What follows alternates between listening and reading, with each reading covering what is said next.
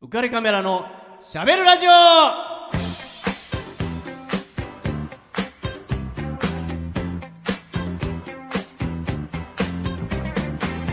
皆さんこんばんはオカレックスことウェディングフォトグラファーの田坂和彦ですビジネス公式プロデューサーの竹野内ももです。ああねこんばんはちゃん、今週もよろしくお願いしますお願いします。えー、ソロスターター のこんばんはちゃんときおい聞きしておりますが、はい もうそろそろエンジンはもう、はい、あ前回です。前回だはい、もう後半に差し掛かってますんで。後半ね6月もね、はいそうですね、ちょっとあっという間。えーどうですか前回、二回放送はい。ご出演いただきましたけども、はい、相変わらずですね、あのフェイスブックのあはい投はい稿の方とか、うん直接メッセージいただいたりしてまして、ええはい、あの YouTube の聞いたよっていう方もいたんですけど、ええちょっと一ありがたい件はいメッセージいただいてたのがあったので、はいはいお伝えしてもいいですか？どうぞえー、金プロ一期生さんからいただきました。はい、アバドンの話深かったうん、私は今実は自分の人生においてとてもモヤモヤしているので、はい正直耳が痛い言葉でもありましたはい、でも顧問さんがおっしゃってましたよねこの言葉には深い愛があるうん、目の前の人を信じているから言える言葉だというメッセージ、はい深く受け取りましたうん、この言葉を忘れずに頑張りますはいカズーさん、コンモさん、お二人の放送はいつも 深い。ラジオからこんなに力をもらえるんだなって毎回思います。7月以降もラジオ楽しみにしてます。ありがたいはい、またコンモさん出てください。楽しみにしてます。っていうことでした。出しますよ絶対出します よ出しますよもう出てもらいますよ、ね、リチャード・アベダンの はい、お話ですね、はい天才写真家、ね、ノートライアゲインというね、はいあれは確かに僕も忘れられない、まあ、僕今でも心の支えになっているはい話なんで、まあ、本当ありがたいなと、ね、そういうふうに聞いていただけると汲み取っていただけるって言って汲み取るのも力いるじゃないですかそうですね。ね、うんうんありがたいなと思います、はい、こんももちゃんファンからも来てますよ はい、な、ええ、なんですか聞いてないですけど。ホタタッちゃんからですけど。ホタタッちゃんはいいつもありがとうございます6月1日のウェディングヒストリー。はいカズさん、あの話はやばい。こももちゃんの涙にもらい泣きしちゃったっていう。あーーありがとうございますそれからのまさかのサプライズの応酬には笑いました。心がピュアなこももちゃんだから好きで仕方ない。 告白 こそういう意の味こももちゃんのお父様も内心はどこの馬の骨かわからないやつに娘を渡せるかって思ってたと思いますよとうん、こももちゃんが好きになった男性だからお父さんも認められたんだと思いますよと。ああ、優しいねえおたた言ってますよあーありがとうございます。ねえしまちゃんからも、はい、加藤さん、こももちゃんとの放送を微笑ましく聞かせていただきました。はい、結婚式二次会でのサプライズ、どこまで続くのか、サプライズがね、 優しい新婦さんと優しいお父さん、そして新郎さんまで、笑い泣きする新婦さんの顔が思い浮かびます。また、和夫さんのお嬢さんがお相手を連れてきた時の和夫さんの対応に期待しちゃいます。 みんな期待して、 ボコボコにしちゃいますよ。ダメですか ダら。メです よね。えー島ちゃんもありがとうございますどうなるんだろうなってわかりますね。わかんないけどね。ねえその時楽しみに。はい僕もね、娘が今18なんでね。はい、あと数年したら。ね、もうどうなるのか楽しみにしてま放す送。にはい、ね、されるかもしれないですね。はいネタになるかもしれません。ね、ちょっと楽しみに僕もしてますんで、はい絶対言いたいと思いますね。はい ラジオで。 皆さんお楽しみなんだったらラジオ連れて行きたいと思います。公開プロポーズ的なことまでやってもらいたいなと思ってますから ね。娘さん大変だね楽しみにしててくださいね。はい、はい、えー、じゃあね、本編に入りたいと思うんですけど、はいまあ今回は、もう何しろ、物々しいと言います か、僕もあの、このね、収録スタジオに入るのに、何回ボディチェック受けるんだよっていうぐらい、 もう、セキュリティがすごくて、はい、こんなね、ことになるなんてっていうぐらい、もうね、この国の要人を今日は連れてきてるんですよね。はいえー、すごい方このちゃんもね、かなりキリッとしてるはい、顔になってます。はい、緊張してます。お呼びしますか。はい大丈夫ですか。はい、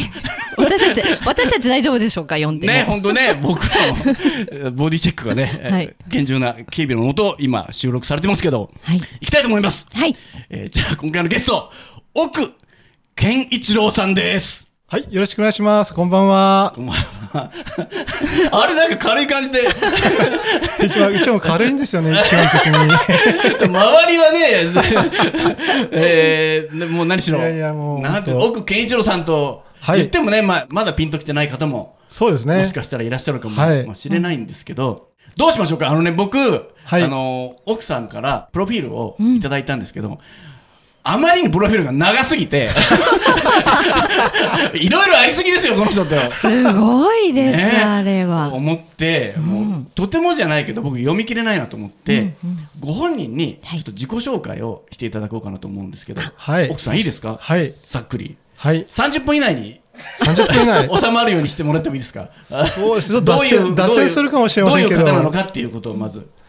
そうですね。どういう方かって言っても別に普通の人なんですけど、あの、名前が奥健一郎って言いましはいて、奥さんの奥って書くんですね、まず字が。そうですね、はいこれが結構よく誤解を生みましえて、この前もこれ本当にギャグじゃなくて実はなんですけど、ええ朝ゴミ出してたんです、ええ私。はいはい はいゴミ出してたら、うんあの誰かが「あ奥さんじゃないですか」って言われて、んはいわしが思わず「おはようございます」って言ったら、はい隣の奥さんだったんですよ。ああもうめちゃめちゃ恥ずかしい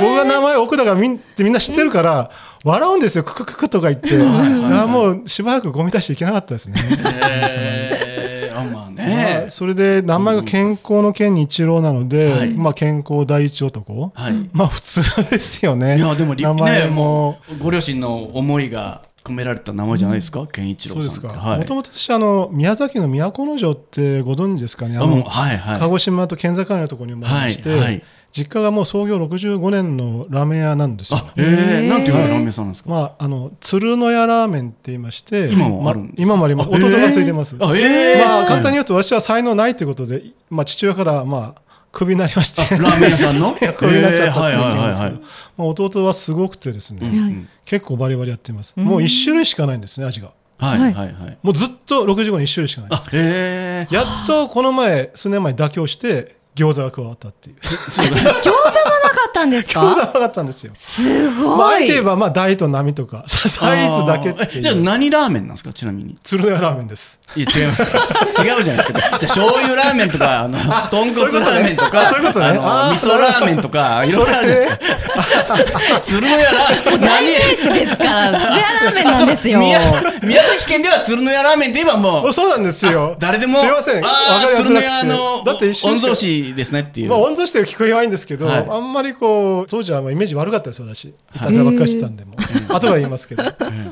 当ですね。それで、やっぱり65年続くの結構大変で。え一種類しかないわけですよね、はいまあ、豚骨とあっさりのギリギリ狙ってるんですよえはいなので老舗って何が難しいかというと、はいみんな来てくれさる方は創業変わらない味ですよとか言うんですけど、はいはい本当に65年前と同じ材料を使ってたら誰も来ませんあーまずすぎてなるほどあーだから、うんちゃんとリピーターを大事にしながら少しずつ現代に合わせていくっていうのはこれが老舗の難しさなんですよあーちょっとエボリューションですねそうなんですこれが本当にエボリューションそんなドラスティックなすごいやつじゃないんだけど、地道にそうやって改良を重ねていくっていうですねそれで65年持ってるってそういうラーメン屋です、えはえいやいやもう別に自慢してましょうがないですけど私がないんじゃないかな違いますよ。違いますよ。ラーメン屋の話じゃないです。ラーメン屋を人呼んできて、僕らこんなボディチェック受けるわけじゃないですあ本業にしてましたたねた過去形ね過次去形過去形そして、まあでもね本当にラーメンをやろうと思ってた事実ではいはい高校卒業してもやってたんですよ離れないんだ。えー実際ちょっとまずねななんでクビになったかあ、なるほど。はい聞きますよ。聞きちょっとたいですリスナーちょっと聞いてて。一応ねあの今もそうなんですけどラーメン麺を手作りで作ってるんですよね、はい、ははいい、それ当時やっぱこうデモンストレーションで見えるような手作り工場のガラス戸があって、はいそれ一生懸命こう打ってバーンと面を上に上げたら手が滑って、ん蛍光灯になってバラバラって蛍光灯のあの破片が落ちてきて、はい血だらけになっちゃったんですよ、へーそうたまたま小学生が34人見てて、んもう34日で市内中に広がっちゃってああもう父親が「お前はもうクビだ」と。はい。もううちののれんに傷をつけたということで、うんうんもう私はもう職がなくなったっていうそこからが自分のスタートだったような気がします、ああ、まあいきなり挫折からのスタートっていうことですね。まあ、挫折ばっかりだったですよね、ええーそれで、ん大学目指そうと思って当時浪人もしようと思って東京にも来たりしてたんですけども、はいまあ受かるわけないですねそんな感じだったら。うんで、まあ、浪人2年目に入ってやっとこそはまあ本腰で勉強して、はいまあ、受かったっていうどこにそれは東京の、まあ、たまたま早稲田ってところに受かることができまして。たまたまあのねたまたま早稲田っていうところに受かる大学じゃないですから いや結構でもね2年前勉強しま したあやっぱりねそれはねやっぱり自分の父の影響が大き大きくてですね、えおっしゃる通りねすごいやっぱり受験勉強に行き詰まってたんですよ、えはいはいただ私の父って面と向かって説教できるようなタイプじゃないんですよね、はいい、つもこう恥ずかしそうに言うタイプで、えどうして健一郎が健坊って言われてたんですよああ、はい。じゃあこれから剣棒って言います。剣棒で言います健坊だよ健坊健坊健坊はいで、奥さんだとまた紛らわしいからあ、目の前に奥さんいるから、そう僕はそう今そうそう誰の奥さんですかっていうよく言われるあの奥さんの奥さんですかってよく言うね聞い聞いてもいいのに言われたはい、りじゃあ剣棒で言います。は。はいもうはい。それでね健坊って言われて、はいまあ受かるまで受ければ受かるじゃないかって言われたんですよ、はいうーんなるほど受かるまで受ければ確かに受かるなーって言って二人で大笑いした後、うん大泣きしましたああ。へえ本当に父親持ったなと思ってものすごいもうその場は泣きましたね、うーんそっからが本当に気持ちがガラッとチェンジできましたあだからその偉そうに言えるタイプじゃないんだけど、はいそういうさりげない一言でスパーンとくるような感じの言葉をたまに言われたので、うんそれは今でもこういう残ってあまーす素ね。敵なお父様。ちょっと今もう目頭が本当ね熱くなってますけど、い剣棒の面もちょっと今赤くなってますけど、いやねーやっぱでも素敵な心話心に残るね天気になる言葉だったんですね。そうですね、うん父親から結構影響を受けました私やっぱり今まで運が良かったラッキーだったなと思うのは、えええ朝から晩まで両親が働いているのをこの目で見ることができたことえです、はいはいはい。これはラッキーだったです、あうーん、それやっぱりあ自分はこういうことがあるから生きてられるんだなっていうのをちっちゃい頃から覚えていくことができたので、うんそれはラッキーだったなと運が良かったなと今でも思います、ねへえじゃあその挫折をしてそこから早は稲い田大学に受かってで、はいそれで当時はまあバブルで、ええまあ、勉強もせず、はい。まあ、女の子のケツばっかり追いかけ回しててもう女性の敵です ね。多分あの時代に逮捕してたら誰も僕のこと好きにならないと思いますよ今もうこまもちゃんが聞いて軽ます蔑するような、聞いてます ね今なんかお二人のポジションが逆になったみたい な。そうですよ。今のうちやっとかな いとってそうですねやめとかないとってなん後でですかねいや僕も清廉潔白なもう本当にはいあ失礼しました真面目な真面目が服着てるっていう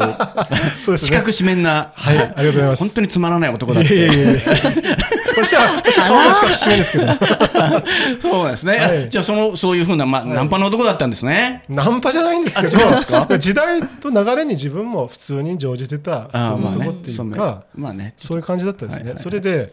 まあ、就職の時期になりまして、はいあの夢だけ一発なものがありまして、ええペン一本で世の中を変えようみたいな俺はマスコミってすごい記事書いてあるんだみたいな、はいそういうのあったんですよ、はいそれで新聞社いくつか受けて先輩のところに行ったんですけど、お前バカかって言われましてね、うんあれそのそんなお前記事書けるわけないだろうと、うんなんでですかって聞いたんですね、ん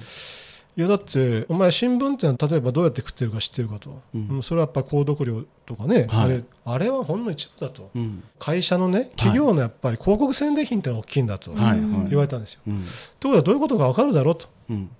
ああなるほどはいやっぱりしがらみっていうのがやっぱりメディアにもあるんだはい、そこでいろいろ勉強してあ自分はちょっと軽率だったな、はいでそこでまた就職浪人しまして、うん当時は官僚っていうのがね世の中を変える道だなと思っていたので、はい公務員試験を受けようかなというふうあにやっぱり世の中を変えたいっていう気持ちがあったんですねまあ一丁目にありましたね、それだけは、えーなぜなのか分からないですけど、そうそんなの子ばっかりじゃなかったんですね。それは言ってません最初から。ちょっと待って、 ちょっと待ってくださいよ。 ちょっと待ってくださいよ。えーまあ、追いかけましたけども、うんそればっかりじゃなくて、あ、やっぱ違うんですね。はい、それはありましたね、まあ、はい結構硬派なサークルとかにも入ってましたよ。なんすか急 に。修正が入ってきてまあすの。ね当 時ね、当時は実はええ総合格闘技の勃興期で、黎明期だったんですよ。あ、はいはい。で、あの初代スーパータイガーの佐山悟さんって方いらっしゃいまして、はいはい当時はシューティングって言いまして、もうねまさに総合格闘技の世界のルーツですよ。はい。本当にね大変な勃興期だったんです僕もスーパータイガージムに通ってまして、ええだいぶ鍛えさせられましえたーね、やっぱモテようと思って体をいやあれやってもモテないですよモテないですよ。モ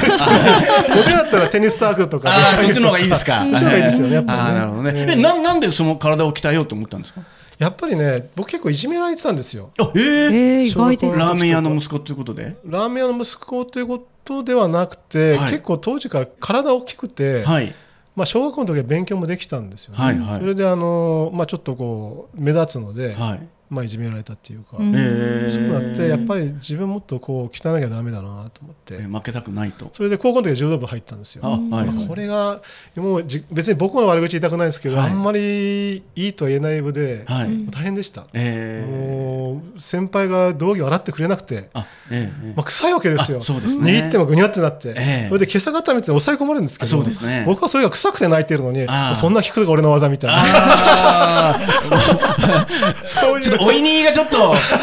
目にしみる感じだったんですね。なんて俺はこんな世界いるんだと思って泣いてたんですよ。ああ、そうそう何年ぐらいやられたんですか。 3年やりましたね。あやったんですねやりました、やりました。ええ、匂いに負けず匂いに負け、ず汗にも負けず、匂いにも負けず。汗にも匂いも負けず、自分にも負けず、夏の暑さにも負けず丈夫な体は作れず、作れずみたいな。いいでしょの、いいでしょ、それ乗らなくて。柔軟乗ってこなくていいから。本当ですか。はい、すいません、ごめんなさい。はいそれで、それで。まあ、それで、うんまあ、そういうことやりながら大学終わったんですけど、就職浪人しまして、公務員を受けて、当時はね、超利手市場だったんです。はい。もうみんな就職できる時代、そうですね皆さんが見たら信じられないかもしれないんですけど、囲い込みがあって、やりましたね。もう本当に就職が解禁日の時にはもうみんな囲って、はいい、ろんな旅行先行ってたりとか、そうでしたね。そんな時だから公務員ってそんなに難しくもなかったと思います、今考えてみ難たしくら。なくはないと思いますけど、まあ世の中確かに浮かれてましたよ。言われてましたうもんん。ね。で、まあ確かに、あの、売り手市場っていうか。ね、うん正社だった、うんまあ僕ははいだから後で言いますけどい僕結局辞めちゃうんですけどもね、はいなんでその景気がいい時に公務員になって悪い時辞めるんだってそれはたまたまだという方だったんですけど、うんはいはい。まあ、結局それで今は財務省当時は大蔵省って言ってたんですが、もう本当にあの税関っていう現場から大蔵省本省の国際金融局あるいはもう公費で留学させてもらったりで学位取って戻ってとかあるいはまあ世界青年の船とか、本当にいろんな経験をさせていただいて、ええそれはもう今でも本当に感謝してます、ああのーやっぱり大蔵省の大先輩の東力さんって方いらっしゃるんですけど今でもお付き合いありますし、はいええええその関係でいろんな大先輩方もお付き合いありあ。ます、官僚になったっていうのは大蔵省に入られたってことなんですかそうですね、はいそれは税関から本省からいろんなところを経験させてもあらあっー、なたとるいほうどこ。とです。へで僕がちょうど国際金融局行った時は、ん金融ビッグバンの時代で、ーはい。規制緩和の時代だったんですねで局長がミスター円って言われた榊原英介っていう人で、はいはい。次有長名がなはいね、方次ですよ。長が今の黒田日銀総裁っていう、はい。まあ、そうそうたるメンバーの下で私はまあいろいろやってたですよね総務課っていうところで、はいはいだから結構勉強させてもらってその後国連の世界銀行の奨学金をもらってユニバース・オブ・ミシガンミシガン大学の大学に留学させてもらってたと、在職中ですねそれでその後学位取って戻ってきたっていう感じですよね、まあ、本当にその前も「世界青年の船」っていうのに参加させていただいてはい。 いろいろ本当勉強させてもらいましたすごい経 歴け剣棒剣棒って言いにくくなる わ。もう前半とは すごいギャップが、ただねただねここからがやっぱりね結構大変で、えーちょっと待って、あのここからが大変なところの前に、前に曲一曲かけます。はい、はい、わかりました。 終わっちゃうから。すいま せん。じゃあね、えーね、梅雨入りしたということで、この曲をかけます。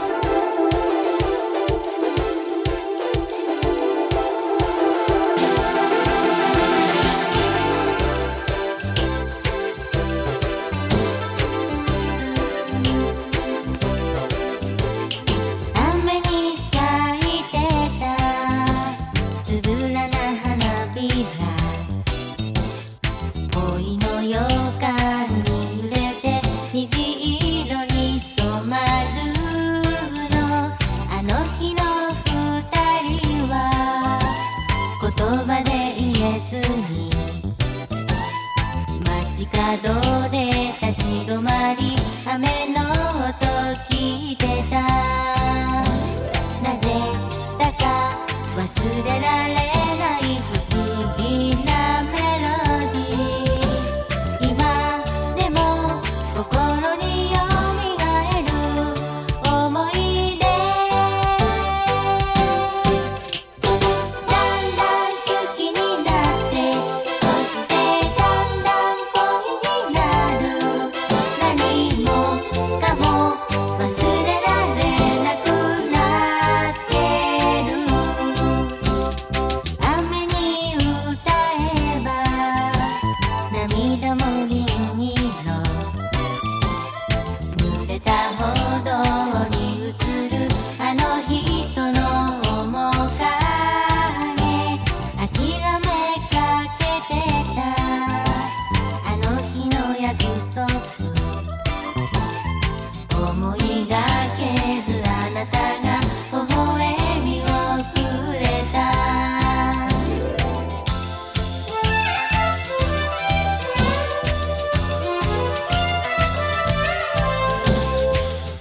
はい、えー、アジサイの歌、梅雨らしいね、えー歌をかけてみました。はいえー原優子さん、えーサザンオールスターズの原坊なんですけど剣棒棒つなハがローり剣棒腹棒の曲ですハロー剣棒よ腹違いこれもでも挫折ではいこれ1987年の曲なんですけど、はい僕は知らなかったんですけどハラボーこの頃はもう音楽活動をもう続けるかどうしようかってもう本当に悩んでいたうん時期でうんで、まあ、次男坊うん次男を産む時にまだお腹にいたはい時だったらしいんですよね、でこの曲を書き上げてでこれができてあ私やっぱりまだ続けられるってこう思ったっていうなんはかあねこそとんらしいんなですきよっ。かけの歌そうなんでねもう一個あるんですようん剣棒つながりが。えハラボーって横浜の関内駅はい徒歩1分のところにはいはいはい天吉っていう天ぷら屋さんはが実家なんですよあはあ天ぷら屋さんのお嬢さんなんですよへえ今でもありますからねはあはあははい、あだそだからラーメン屋さん、はい、前田さん、天ぷら屋さん、似てますね、なんかね。 そうなんですよ、そんな感じです よ、だからね、あのははらぼうはかわいそうなんですけど、天ぷら屋さんなんですけど、エビ天を食べると、必ずジンマシンが出るっていうん で、あらエビ天は食べれない食べれないっていうことらしいんですよね。だからあの桑田さんはあのエビのたたりってなるほどね。言ってて、それはエビのたたりだ よって、散々エビを食べてきた、殺してきたから殺、してきたから、叩いてきたんだ。いいですね。 ジンマシンが出るんだよってね。なるほどですね。あー言ってたらしいですけどね。はい、ありがとうございます。えー、じゃあ話が途中だったんで、ちょっとあー、ね、そうですね。剣道のね、うんまあ、さっ経歴きのまで、たたり の話あったんですけど。あえたたりからつながるんですか さすがの、いや、たたりってわけじゃないんですけど。はいやっぱりなんていうのかな仕事っていうのはその内容のみならずやっぱりそこにいる人たちの人間関係で大事だと思うんですよ。はいはいはいで自分はやっぱり官僚っていう人間の体質にすごく合わないところがあって、ええ昔からほらやっぱラーメンは世界じゃないですか、はいはい大学だってもう本当にそんなそういうバブの時代でやりたい方でやってて、さっき言わなかったですけど本当にあの吉本目指した時もあ って誰です私も私も本当な んですよ幅広いですねこれはかね吉本芸人ってことです一時ね。ね話題になったんですけど、ええ自分がサイン相方コサイン2人合わせてタンジェントっていうコンビ組んでまして、おーサインですあーコサインなるですほど2人合わせてタンジェントであすうみまいたいことなできてますね。はい、いはい。つもね三角関数から話題出すんですね、はい三角関数は三角ってほらあのなんかえあそこの加藤に美味しいなんかあのケーキあったやんか三角のとかね、始まったりあるいは、まあ、あの関数って言えば数学の先生難しかったやんかあの中学先生今でも来てるのかなあのあれやついたやんかとかこうなんかわーっとここからこう始まっていくんですよ、はい必ずそこの話題が始まっていくんで、結構タンジェントって話題になっていって。あ覚えやすいですね。そうですねこれいけるかなと思印った象にら残るなんと相方が丸に就職したって裏切っちゃったんですよ。え丸ですいから丸に丸い丸い三角じゃなくてああいいこと言いますね。 もっと早くトンチが、 トンチが効いてる。もっと早く言ってほしかったそれ。 使えるなそれ。あそれね。今気づい た。なるほど。ねえ丸は丸は三角じゃないもんね。そうですしよまったな。なるほどな。まあいいやそういうことをやってたんですけど、はいはいだからねやっぱ官僚っていう人間世ち界ょっとその体れ質官僚をやりながら。らですか？いや違います。それは大学の時だったんであす。大学の時ね。時に目指したぐらいだったんですけど、えええやっぱり体質が合わなくて、うんうん結構ノイローゼですよね一種のやっぱりこう、うん本当に気が塞いじゃって、えやっぱり精神的な病だと診断されて病院にも行ってたりしてたんですよね。はいでどんな感じかというとほら楽椅子ってあるじゃないですかこうこうなんかこう揺れる椅子、こうはいやったらこう、楽椅子あの下がこう丸い感じになっててこあーう揺れるはいはいはい揺れるようなやつ、はい揺れるようなやつあるじゃないですか。あれ何チェアって言うんだっけ？ロッキング。あロロッッキキンングチグチェェアアだかキンそグうチェアそうそうそう。ああれにこう体育座りして、はいぼーっと空を見てたんですよねう。ーんい家で？そうそれぐらいもう本当になんか気が抜けたっていうか、ええうんそういう空虚な感じになってたんですよ、はいえ本当にいつ死んでもおかしくないような、えうんうんでやっぱ追い詰められてたんですよでだいぶ結局今病は、んでますね今はそうは思ってないんですけどええ当時はやっぱり多数が正常で自分が異常だとどうしても思ってしまうから、うんはい今はそうじゃないですかやっぱり今官僚の体質の問題ってすごい浮き彫りになってて、ええあ俺は正常だったなと今だったら思うんですけどああ当時は異常だと思って追ういん詰められうて、んでね一回ねもう本当に死のうと思った時があったんですよ、はうい。んでこれもね笑い話なんですけど当時は深刻だったんですけど、ええ今は笑い話で言うんえですけど、えうんもうね本当に飛び降りようと思ったんですよ、はい4階の当時マンションから、はいうんそしたら突然ピンポーンってなんか誰がベル鳴らしてなんおお、はいだこんな時誰だと思ったら、来ちゃガっンガンバンバンと音なしてあ、そういうことか。お前今日合コンだぞとか言って、はい、降りてこいよとか言って、あ合コンだ、女の子来ると思ったら、パパパパってこう色欲が湧いてきて、あそれでパッと手が止まったっていう。自分あは色欲に救われたんですよね。そうですね。だからいざとなったら神様はどんな手でも使うんだなっていう。ああーすーごいねまあ本来のね、うんあのーそう、そういうとこ攻めてきたか みたいな、お好きな、お好きなことで、一番心そが動れくでと自こ殺をろ止めやってくれましたみたいな。ねやっぱそれ大事です ね。大事ですよ。生きていこうっていう。今日、彼うんそれがね、やっぱりね、合コン参加して2時間も経ったら忘れてるんですよね、実はうそのことを。んだからやっぱりねちょっとその時に手助けしてくれて話を受け止めてくる人がいれば、ん結構救われる人っているんじゃないかと今でも思いうます、うんんあうんーうんうんそういうのはありましたうね、んまあそういやこれやで結局ねやめたんですよちょっとその合コンはうまくいったんですかあ楽しかったですけど、うんその後は何もなかったです 三時間だけまた塞ぎ込むみたいな。 なんでうまくいかなかったんだよもうみそたれいな。痛くなかったんだから勘弁してくださいよさらっと流さそなうき結果がゃ必要じゃないですか。結果責任ですから。でも本当ね丸わりましたからね、うんでその後ねあいつものそのやっぱりこれじゃないなと思ってた時に、はいあの経営の神様って当時から言われてた松下幸之助っていう人がいるんですよ、ねはいはいはい。でその人も本読んだんですよ、うんなぜかというとあの自分の父が当時生きててまだ、うんはいこう松下さんが大好きだったんですね、うんでまあ、この本読んでみと、はい役立つかもしれんよって読んだら政治っていうのは国家を経営することだって幸之助さんが言ってたんですはい。はいはあこの人すごい人だなと思ってうん確かに経営だよねって国家を経営することということはこの赤字体質なんやねんとはいうんこれじゃあもうこの国持たないよねって当時はもういと日本イケイケどんどんだったんではい。その頃からでも松下さんは警鐘を鳴らしてたんですね、はいはいだからみんなまあまあそんなん言わんでもっていう感じだったんですけうど、ん今なってみたらやっぱ当たってましたよね、うんで僕はそれの言葉とか読んでむさぶら松下の本読んで、うんまあ辞めて松下整形塾っていうところに入ったんです、で松下整形塾って後でまあ、調べてもらえば分かるんですけど、はいいまあ、いろんな政治家とかいろんな方々を出しているところなんですよね、うんお、剣坊、はいこの話まだまだ続くじゃないですか。ああ続きますね僕ら走った方がいいですかあね違う違う、あのね、もう時間なんです。時間ないあ走ったじゃあ次回盛り上はがってきたところだったのにあ、しまったじゃないよ。次回はちょっとまとめます。すいません。いや、全然いいんだけど。でもちょっとね、まだね、あの、なんで僕らがこんなにボディチェックを受けながら、 ラ放送をし厳てる重かなっていう場の所はで、えー、ウカピのみんなには、えー、ウカピってあの、この番組のリスナーのこと、あーウカピって呼んでるんですけど、はいはいはいウカレイピーポーでウカピって呼んでるんですけど、あいいですねえーまだわからない、謎は謎のまま、次週に続きたい。 結構ね、すごい話もあることあるんですけどね。それまで聞きたいんでね、来週を楽しみにしていただきたいと思います。はといいうことでね、この番組のスポンサーのお知らせをします。えー川崎市東百合ヶ丘に事務所を構えるリフォーム上田さん、えー内装の職人さんを募集してます、えー18歳から45歳くらいまで未経験の方でも大歓迎です性別も問いません、えーぜひ仲間に加わっていただきたいと思います、えーお問い合わせを申し上げます044-969-4484えー、044-969-4484です、えーお気軽にお問い合わせください。お願いします。ね、はい、えーということでお開きの言葉に行きたいと思うんですけど、はい。もう ね、今回はね悩みましたけど、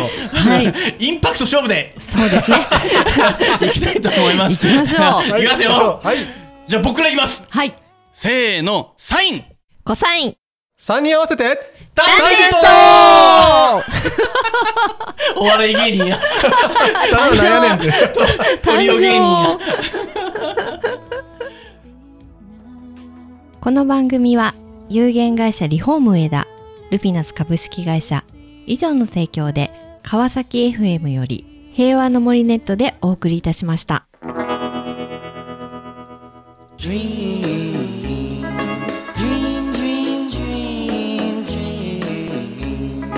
Dream, dream, dream when I want you.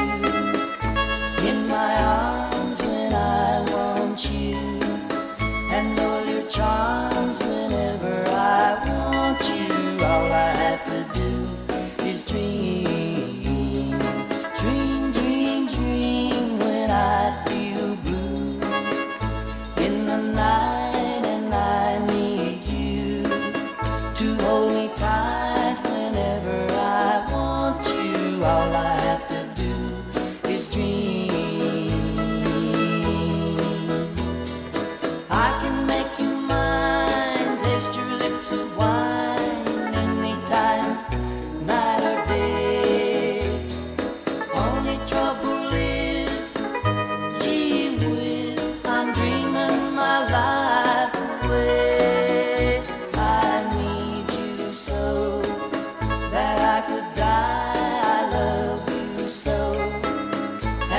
is why